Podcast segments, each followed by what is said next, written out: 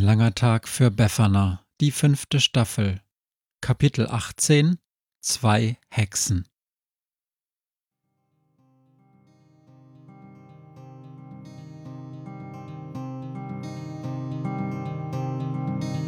Wenn der Wind einsam durch die Straßen fegt, wenn die kalte Nacht sich auf die Häuser legt, wenn in Fenstern Weihnachtsschmuck ins Dunkel scheint, dann sind Befana und ihre Maus nicht weit. Wenn die Turmuhr Mitternacht geschlagen hat, stürzt die Hexe sich mit dem Geschenkesack auf nem Besen mutig in die Nacht hinab zu den Wesen, die ansonsten niemand mag. Weihnachtshexe Befana ist für alle Monster da. Alle Ratten, Kakerlaken, Geister, Spinnen, Feuerdrachen, alle unsichtbaren Ungeheuer, Zauberzeitmaschinenbauer freuen sich schon das ganze Jahr auf den Winterwind, denn der bringt eine Weihnachtshexe namens Befana. Dies ist die Geschichte von zwei Hexen mit dem Namen Befana. Beide tragen sie eine Brille unter einem roten Haarschopf. Beide sehen sich einem Jungen gegenüber, den sie sehr mögen. Während jedoch die eine Befana erleichtert und schwer atmend auf einem Fensterbrett im achten Stockwerk sitzt, muss die andere sich verabschieden. Die Geschichte beginnt im Haus des Krampus, eines sonderlichen Zwerges, dem die Menschen bei seinen spärlichen Besuchen im örtlichen Supermarkt befremdet hinterherschauen. Natürlich hätte er es streng genommen gar nicht nötig, selbst im Supermarkt nach spanischen Oliven, Feuerzeugbenzin und heruntergesetzten Weihnachts-DVDs auf dem Wühltisch vor der Kasse zu suchen. Doch wenn er seine Diener schicken würde, vornehmlich Vogelscheuchen, Spinnen oder Zombies, würde die Situation im Supermarkt vermeintlich etwas außer Kontrolle geraten. Und dabei wäre eine Vogelscheuche, die einen heruntergesetzten Ornithologieführer kaufen wollte, noch das kleinste Problem.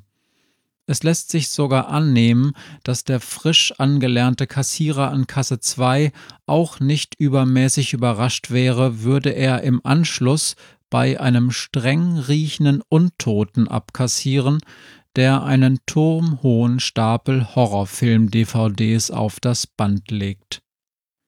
Die hundert Spinnen allerdings, die sich in der Obstabteilung um die letzten Bio-Bananen balgen, die wären dann wahrscheinlich doch ein bisschen viel.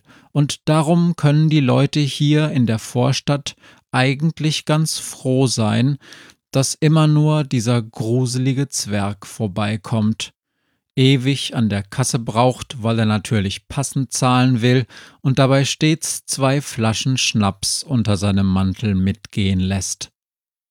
Als besagter Zwerg heute allerdings von seinem morgendlichen Einkauf in sein graues Haus im Wald zurückkehrt, erlebt er eine böse Überraschung. Denn noch bevor er seinen Mantel ablegen kann, geschweige denn die Zeit hat, Wasser für einen starken Kaffee aufzusetzen, steht Befana in der Küchentür und erklärt ihm, dass sie den ganzen Kram hinschmeißt und nach Hause will. Als er sie noch fragend anstarrt, dreht sie sich bereits zum Flur und sagt im Weggehen Ach so, und den Nachtschrat habe ich auch freigelassen. Befana ist erleichtert. Ihr Vater ist kein Genie in Sachen guter Ratschläge und Kindererziehung, aber bei dieser Sache hat er eigentlich immer recht behalten. Kopf hoch und der Gefahr ins Auge sehen, sagt er, und würde er sich selbst ebenfalls an diese Regel halten, wäre er vielleicht sogar ein ziemlich perfekter Vater. Da Befana keinerlei Gepäck mitgebracht hat für ihren nur so halb freiwilligen Aufenthalt beim Krampus, gibt es auch keinen Grund, länger zu warten. Naja, vielleicht doch. Sie dreht sich noch einmal um. Danke für alles, sagt sie. Ich habe viel gelernt. Die anderen beiden Gründe, warum ihr Herz trotz allem schwer wie ein Wackerstein ist, stehen draußen vor der Haustür und starren auf ihre Füße beziehungsweise Pfoten. Sami schafft es nicht einmal, den Kopf zu heben, als Befana Bis demnächst mal, Sami, sagt. Und Mino hat die Arme vor der Brust verschränkt und sein allerarrogantestes Gesicht aufgesetzt. Du haust jetzt einfach ab, Hexenschülerin? fragt er, und sie schüttelt den Kopf. Wenn es einfach wäre, würde ich hier nicht rumstehen wie ein Vollidiot, Mino. Aber mir ist klar geworden, dass ich auch ohne Krampus lernen kann, eine gute Hexe zu werden. Eine bessere sogar, weil sie die richtigen Dinge tut. Und das Richtige ist es, jetzt nach Hause zu gehen und mich um meine Familie und vor allem um Esmeralda zu kümmern, die Arme. Ich könnte dir beim Lernen helfen, sagt Mino so wie ich's vorher schon getan habe. Aber dafür musst du hier bleiben. Stell mich nicht vor eine kindische Wahl, die gar keine ist, sagt Befana. Es sind ein paar Stationen mit dem Bus, der fährt jeden Tag in beide Richtungen. Nur für dich, Befana Lea Grimm, sagt Mino. Für euch Grimms war es immer einfach, sich einen Dreck um die Regeln der Hexenwelt zu scheren, doch ich, Mino macht eine ausladende Handbewegung. Ich bin an das hier alles und an meinen Vater gebunden. Ich habe nichts anderes und bin nichts anderes, und hier zu leben und zu lernen ist das Einzige, was ich kann. Aber du kannst doch raus und mich besuchen, sagt Befana. Vielleicht, wenn du mal wieder zufällig in der Gegend zu tun hast. Mino schnaubt. Weißt du was, Befana? Sami und ich, wir können dich ja wenigstens noch bis zum Bus bringen. Die zweite Befana hat Rückenschmerzen von hier bis Feuerland und spürt ein unstillbares Verlangen nach einer Nacht in ihrem geliebten Wasserbett.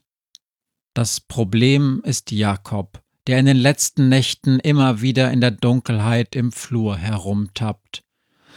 Doppelgänger Befana, die beim ersten Versuch, nachts im eigenen Bett zu schlafen, mit ihm kollidiert ist, hat dieses Verhalten sofort wiedererkannt, von früher, weil sie es exakt so auch bei ihrer jungen Freundin Lea beobachtet hat. Esmeralda ist sich ziemlich sicher, dass der Junge schlafwandelt.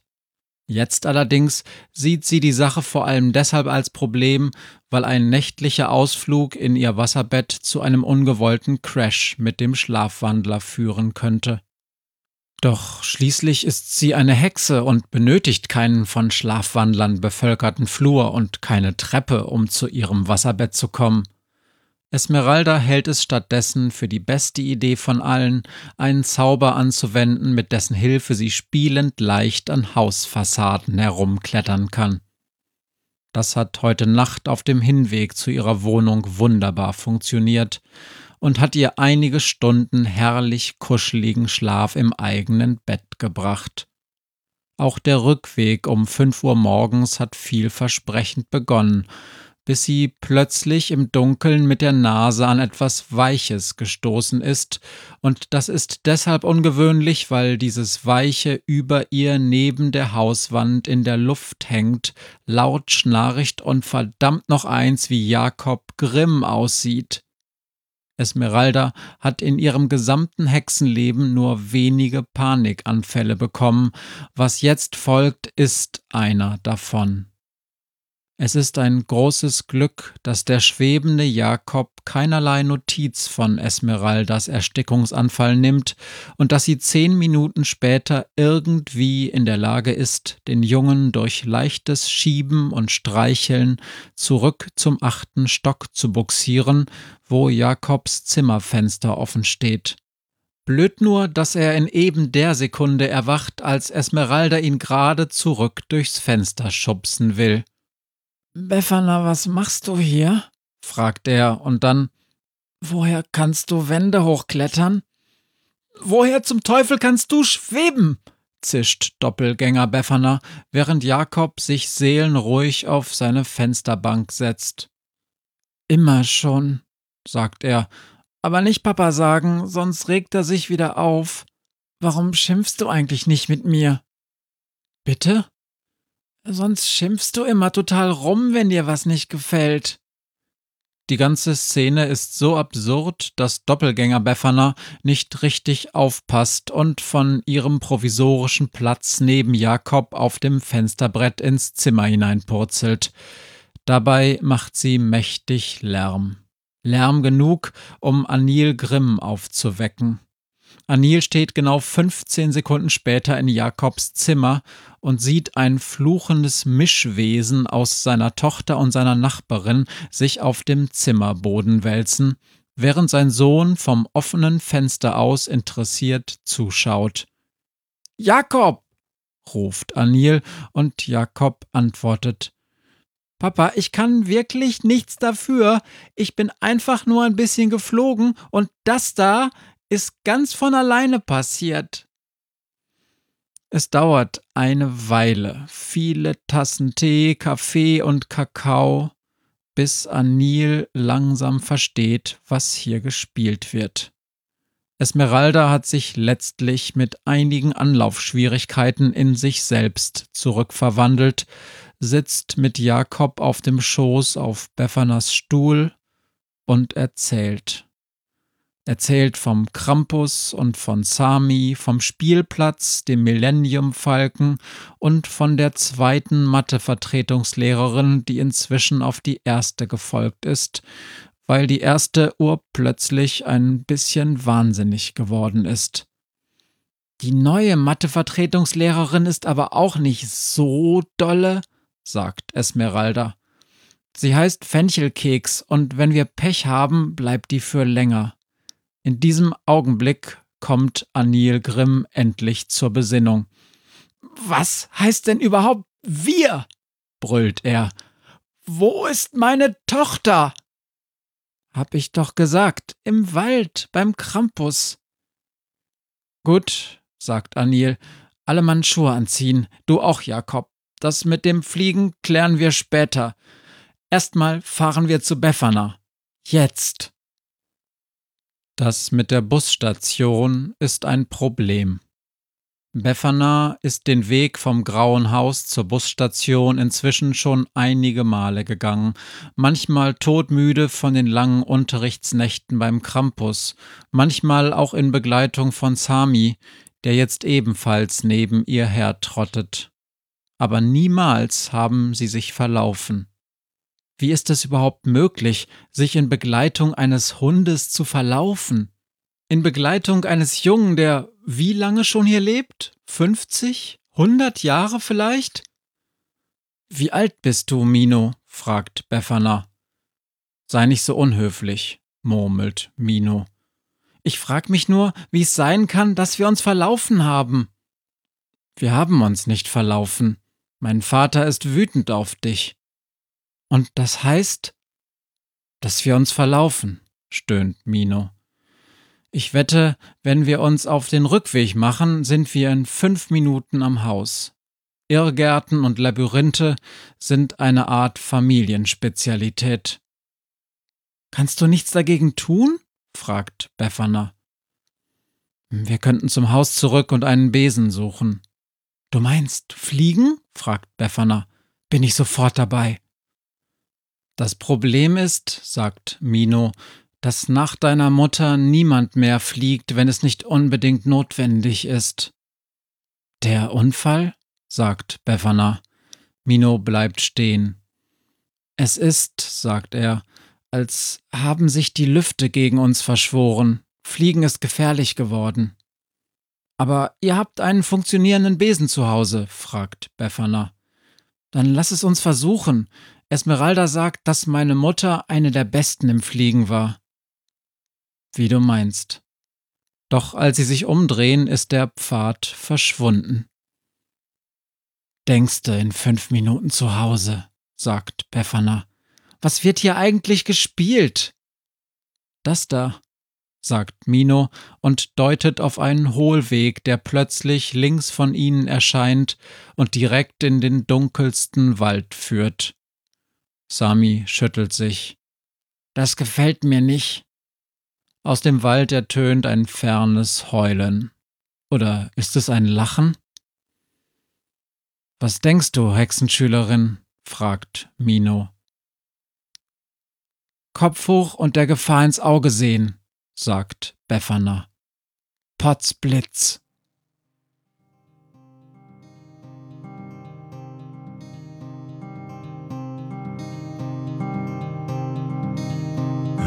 Was mir heut Morgen widerfahren ist.